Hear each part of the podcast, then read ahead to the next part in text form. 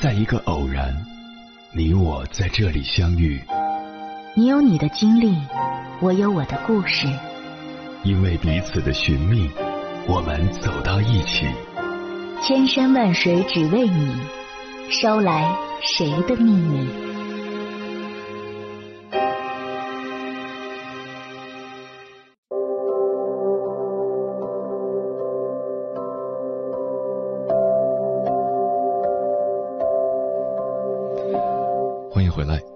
夜行者，这里是正在直播的中国交通广播心灵夜话栏目《千山万水只为你》，深夜不孤单，我是迎波，我要以黑夜为翅膀，带你在电波中自在飞翔。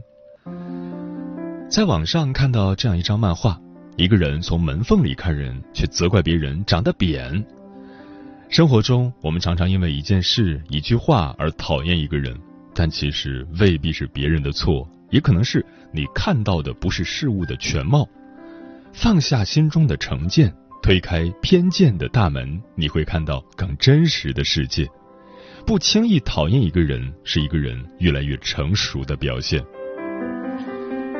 梵高说：“每个人的心里都有一团火，路过的人只看到了烟。”人生路上，我们都是别人世界的局外人。你看到的可能并不是对方真实的样子，波澜不惊的外表下，或许内心正经历着兵荒马乱，生活的重负无人分担，心中的快累无处疏解，其中的滋味唯有自己知道。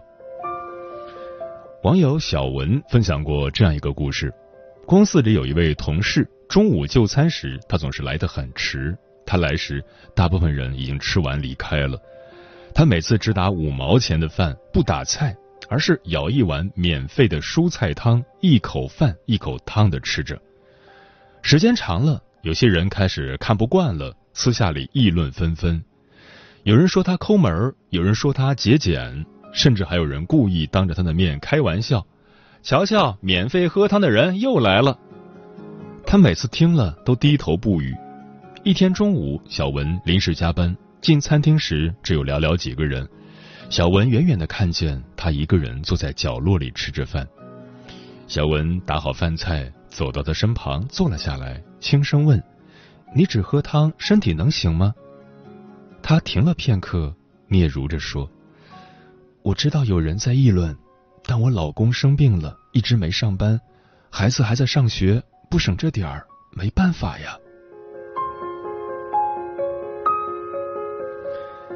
心理学上有一种现象叫投射效应，说的是人常常以己度人，把自己的所想所见当成标准去分析和判断他人的生活，殊不知你看到的所谓真相不过是冰山一角，你看不惯的人背后可能有你想不到的苦。在这世上，不是每个人都富足无忧，不是每个人都自由惬意，总有一些人拼尽全力。却依然过得很难。不问真相的臆断，其实是视皮论骨；不知就理的评论，无异于雪上加霜。处境不同，慎言为佳；站位不同，理解为上。面对不知全貌的人或事，如果不能洞若观火，适当保持沉默，也不失为一种善意和体谅。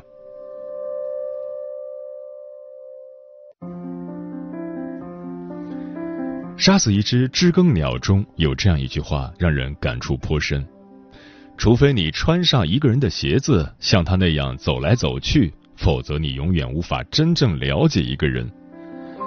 与人交往时，如果总是先入为主，就会失去辨别能力，看问题一叶障目，不仅会误解他人，也会让自己懊悔。张中行担任《世间解》的编辑时，曾向作家俞平伯约稿，俞平伯欣然同意，写了一篇长文。张中行很满意，文章很快发表出来了。过了一段时间，俞平伯写信询问稿费事宜，张中行看后很不理解，一位如此有名望的大作家，竟然如此在意稿费这样的小事，由此。他对俞平伯产生了看法，觉得对方太俗气，从此便不再与之交往。直到俞平伯去世，张中行才知道了背后的原因。原来他找俞平伯约考时，正是俞平伯最缺钱的时候，生活十分窘迫，只能靠着夫人典当东西勉强度日。得知真相后的张中行愧疚不已，他悔恨不该在不了解俞平伯苦衷的情况下就贸然做出了错误的论断。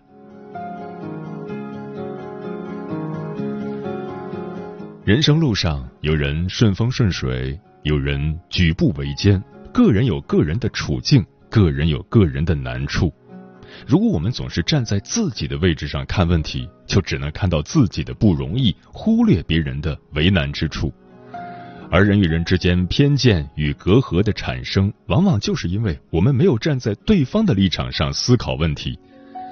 所以，不要着急去评判别人的对与错，更不要轻易讨厌一个人。成年人的世界，总有些苦楚难以言说，总有些心酸难以启齿。凡事换个角度看问题，你才能洞悉背后的真相，亦能在一段关系中汲取到更多的力量。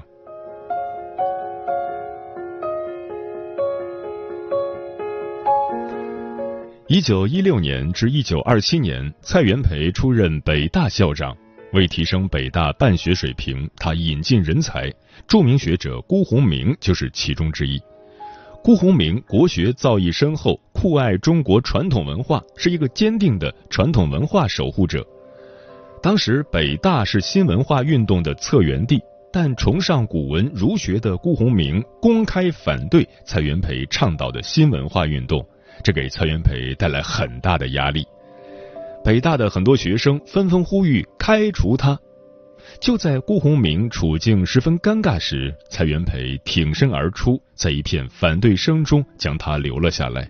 蔡元培说：“辜鸿铭虽与我观点不同，但他博学多才，北大需要他。”后来有人召集守旧派国学大师们会面洽谈，抨击新文化运动，妄图将蔡元培送上道德法庭。就在外界议论纷纷时，辜鸿铭却站出来极力维护道：“我辜鸿铭相信蔡公一定不会舍弃北大。”风波过后，辜鸿铭主讲的《中国人的精神》系列讲座风靡北大，北大也在蔡元培的管理下成了百花齐放的学府。人各有志，出处异趣。每个人都有自己的价值观，看问题难免片面。一个格局开阔的人，往往懂得放下偏见，尊重对方。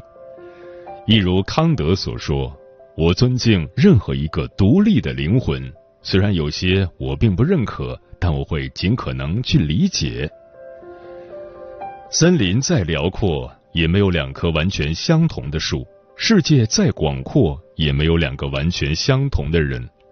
面对与自己观点有偏差、选择不一致的人，试着多理解，学会多包容，或许能成就一段良好的关系。倘若因此心生芥蒂、排斥对方，甚至讨厌别人，难免失之偏颇。人与人之间最舒服的关系，莫过于相互理解、彼此成全。想法不同，尊重即可；方向不同，祝福就好。你对别人施以善意，别人也会投桃报李。学会理解别人，最后成全的都是自己。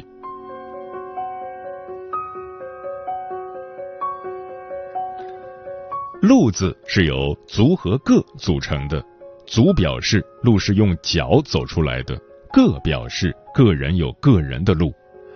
行走于世间，你有你的苦，他有他的难。别人的苦衷，你不一定知晓；别人的难处，你未必能体会。永远不要轻易讨厌一个人，消弭偏见，福气自来。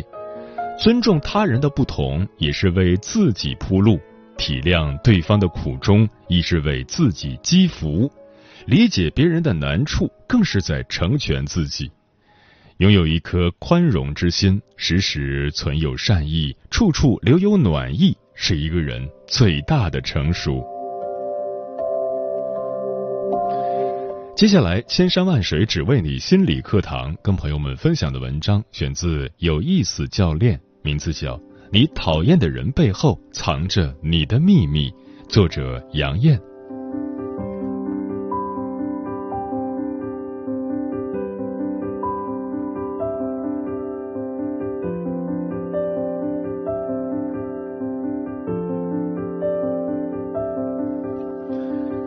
我其实一直很少讨厌别人，是因为我不想耗费心力在我讨厌的人身上。但在我第一份工作中，我就不得不和一位我讨厌的人共事。跟他相处一年来，关系不但没有改善，我心里还越来越堵得慌，分分钟想要离职。这个人是当时我们部门的一位大姐，她好像真的是我的克星，我与她事事都不对付。刚进入职场的我，工作很有激情，平时手脚特勤快，嘴巴也甜。结果他对我的评价是：“我就讨厌你们这种嘻嘻哈哈、不干正事儿的。”有一次，我想要赶紧走完合同流程，他就故意扣着合同挑毛病，说这里有问题，那里不合规。渐渐的，他觉得我太激进，我觉得他太死板。我经常想不通，为什么他那么不讲道理呢？为什么他总是没有大局观？为什么他事事都在针对我？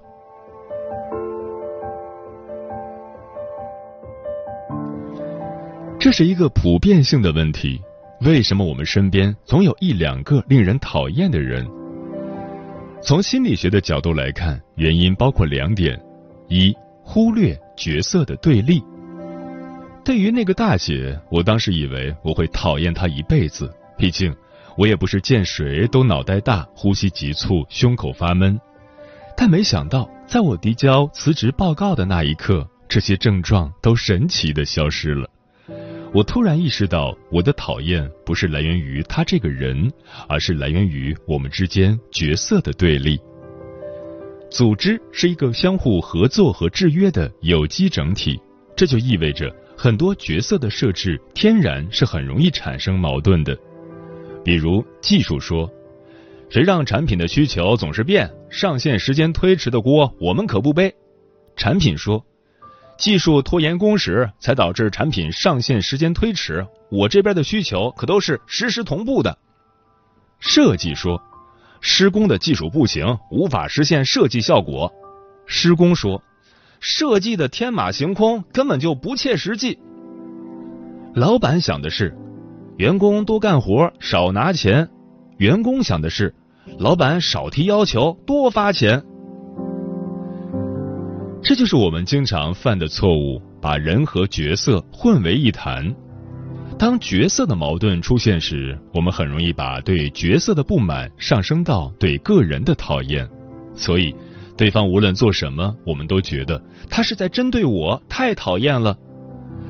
其实我们只是在不同的角色里做自己该做的事情罢了。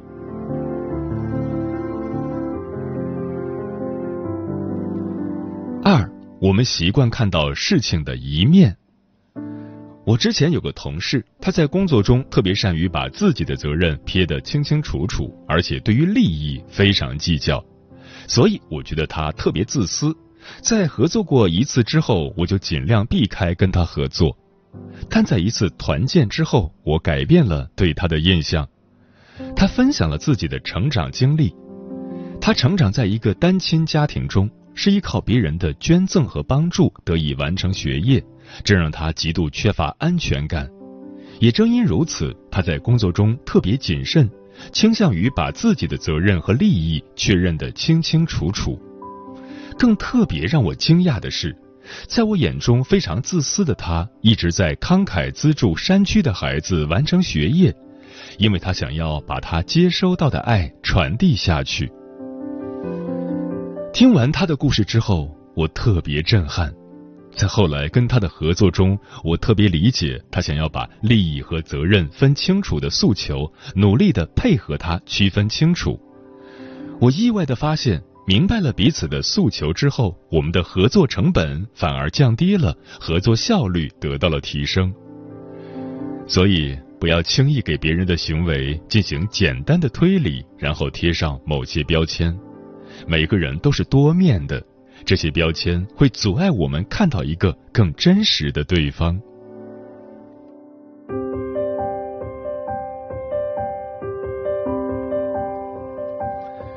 其实，我们讨厌的行为背后都有自己的执念。讨厌一个人，还有一个原因就是我们总觉得那个人很讨厌是那个人的问题，却从未想过，我们之所以觉得那个人很讨厌，有可能是我们自己的问题。在现代认知行为疗法中，有一个 A B C 疗法，A 代表的是诱发事件，代表我们很讨厌的事物或者很难相处的人。B 代表我们对 A 的看法，C 代表的是我们的感觉和行为。一般来说，大家会觉得是 A 诱发了 C。比如，有个人对我的工作提了很多要求，这是 A。我觉得他很讨厌，这是 C。但事实上，A 无法导致 C，是 B 导致 C。因为那个人对我的工作提了很多要求，这是 A。我觉得达到他的要求要花掉我很多额外的时间，我周末必须加班才能完成。我不喜欢加班，我觉得他一点都不顾及我的感受，这是 B，所以我感到很生气。我觉得他很讨厌，这是 C。简而言之，真正让我生气的不是对方提出的这些要求，而是我对这些要求的看法。如果我觉得别人对我提很高的要求，是因为对方重视我；如果对方不重视我的话，可能根本不在乎我怎么做。或许保持这样的信念，我可能就不觉得对方讨厌了。让我们觉得讨厌的，并不是别人的行为或者那个人，而是我们对别人的行为或者那个人的看法。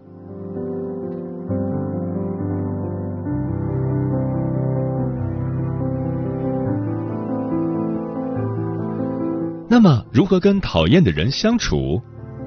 美国作家弗洛森说：“谁也无法说服他人改变，因为我们每个人都守着一扇只能从内开启的改变之门。不论晓之以理或动之以情，我们都不能替别人开门。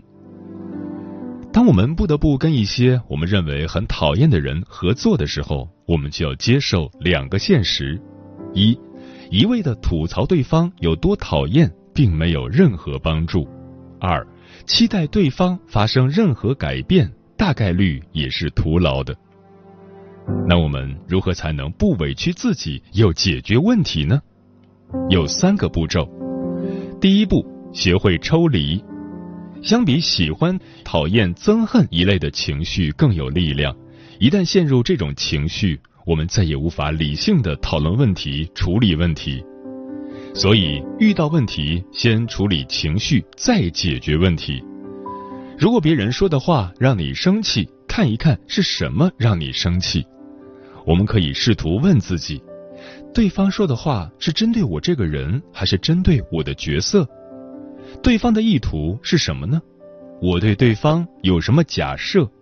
为什么会把对方的行为定义为很讨厌？如果我只是一个跟这件事情毫无关系的第三方，我会怎么看待这句话？第二步，明确自己的目标。情绪处理好之后，就要专注于这次合作的目标上。但这个目标并不单单指自己个人的利益或目标，而是双方或多方的目标都要明确。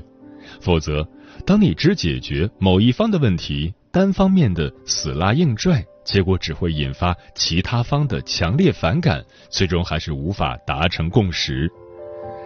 我们可以快速考虑以下几个问题，为自己的沟通找到突破口。从我自己的角度出发，我要解决什么问题？从对方的角度出发，他想解决什么问题？我要做什么，或者避免做什么，才能最大限度的解决这些问题？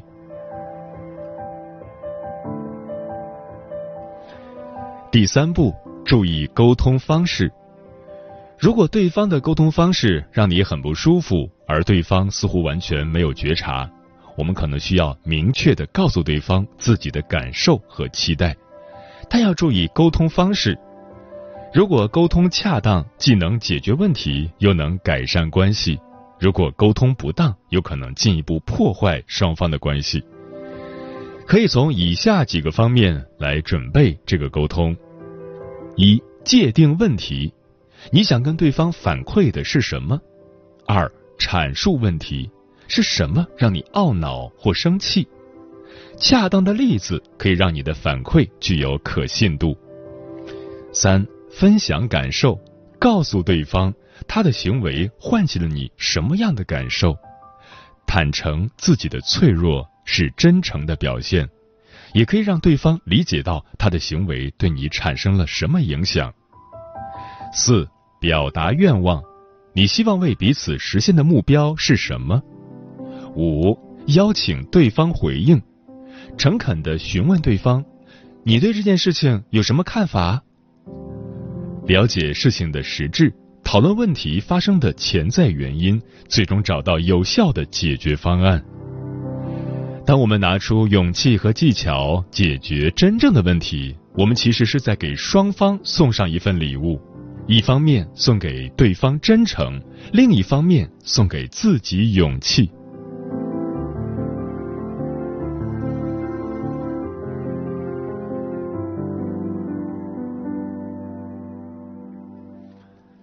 有个词叫“爱屋及乌”，就是指喜欢一个人，连带他的一切都喜欢。但很少有人能接得上“爱屋及乌”的下一句：“不爱人者，及其须臾。”意思是，当你讨厌一个人的时候，连他家的墙壁都厌恶。没有人会被所有人喜欢，也没有人会喜欢所有人，而你讨厌的那个人，也未必真的很讨厌。只是当下这种厌恶的情绪影响了你对这个人的判断，也影响你的为人处事，乃至决定你的眼界和高度。当然，如果对方就是不讲道理，如果你在这段让你讨厌的关系中受到了伤害，要记得，你也可以选择直接离开。但逃避永远解决不了问题。只有当你能够越发舒展自如的接纳这个世界的不完美，于自己而言，你才能活得越发舒展自如，不拧巴，不纠结，不计较。心理学家曾奇峰说过一句话：“这个世界到底是什么样子，与这个世界无关，而与你愿意把它制造成什么样子有关。你想把你的世界制造成什么样呢？”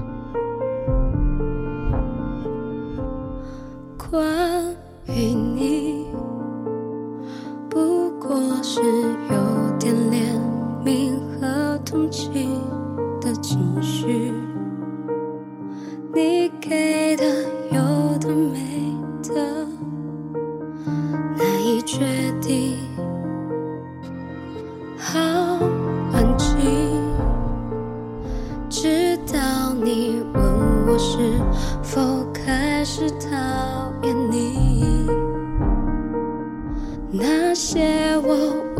柔倔强，你却不听我漫无目的的享受挣脱你的窒息，却每天每天每天更靠近你的心，好吧我承认我。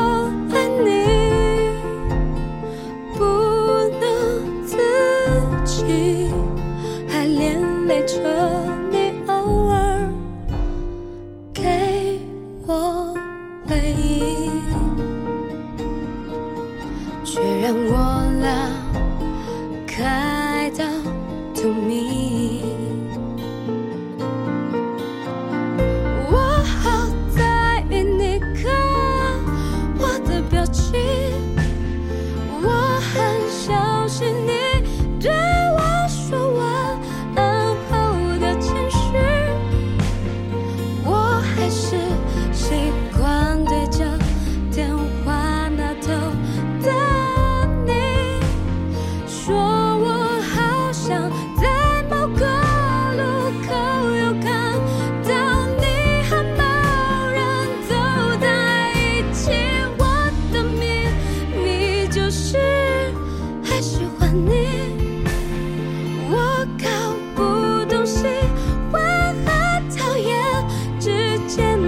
naturally.